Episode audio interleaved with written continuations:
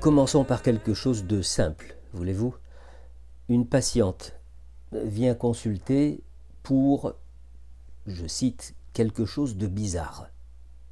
Euh, elle dit Je ne voudrais pas que vous me preniez pour une folle.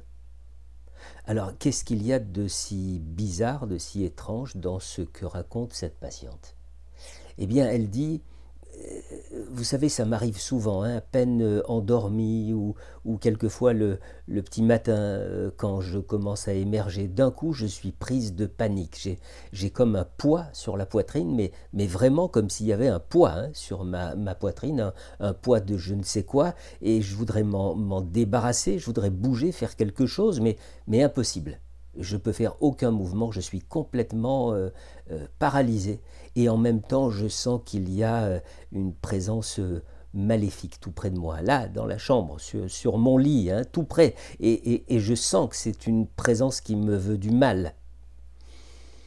Alors vous, praticien aguerri, vous connaissez le Old Hag Syndrome, hein, le syndrome de la vieille sorcière, ou autrement dit, la paralysie du sommeil. Et vous vous retrouvez à ce moment-là confronté à deux possibilités d'action. Première possibilité, vous éclairez et vous rassurez la patiente en expliquant euh, de quoi il s'agit.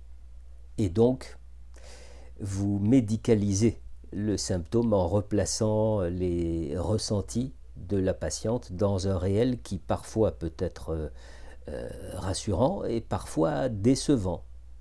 Et parfois aussi, vous vous prenez une sacrée claque parce que vous n'avez rien compris, vous ne m'avez pas écouté, euh, vous ne me croyez pas, vous me prenez pour une folle, je sais bien ce que je dis, et, là, eh bien, tant pis pour vous. Hein Ça, c'est la première possibilité. Ou alors, deuxième possibilité, vous savez qu'en tant qu'analyste, on ne médicalise pas un symptôme. On l'écoute, on l'entend, on l'accueille, on invite le patient à verbaliser euh, au-delà, euh, à faire des associations, à apporter des précisions. On lui demande ce que ça peut évoquer pour lui, ce que ça peut lui rappeler, qu'est-ce que cela lui renvoie, etc., etc. Et là, la plupart du temps, un petit bout de ficelle nous est tendu qu'il nous faut saisir pour tirer dessus. Il suffit véritablement euh, d'un mot. Le paranormal, disait le parrain de mon mémoire de fin d'études, le paranormal, c'est simplement du normal en attente euh, d'être expliqué. Cette phrase cette phrase m'a toujours euh, habité et pas forcément pour attendre euh, une explication scientifique de récits parfois euh, extravagants. non, plutôt attendre un lien, une association avec une histoire singulière qui permette d'aller au-delà du récit manifeste. Parce que, souvenons-nous toujours de ça, il y a systématiquement du latent derrière le manifeste. Encore faut-il permettre au latent d'être exprimé. Alors bien sûr, il y aura toujours des récits qui ne déboucheront sur rien d'autre que ce que le manifeste a inscrit comme une certitude, une, une évidence, parce que, ben parce que telle est la croyance du patient.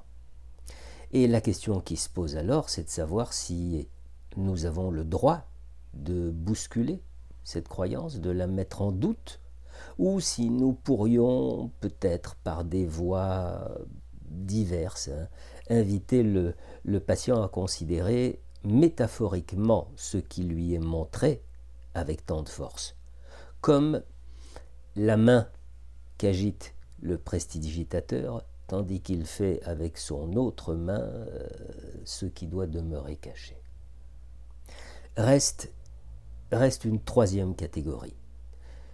Je veux parler des récits qui s'appuient sur des données appartenant à une culture, qui sont euh, transmises de génération en génération, et qui ont fini par se, se cimenter d'une façon telle qu'elles sont devenues hum, la seule façon possible d'appréhender le réel. Il nous faut alors entrer dans le monde de l'autre pour pouvoir lui venir en aide. C'est l'univers euh, de l'ethnothérapie, de l'ethnohypnose, de l'ethnoanalyse. Autrement dit, autrement dit, nous devons effacer nos connaissances, euh, nos certitudes propres et pénétrer dans l'univers culturel du patient. Et là, dans cet autre univers, avoir la capacité euh, de laisser les mots du patient créer euh, des images propres à nous immerger dans son monde à lui. C'est à cette euh, condition-là seulement que nous aurons une chance d'atteindre euh, ce qui, chez lui, fait énigme et génère de l'angoisse.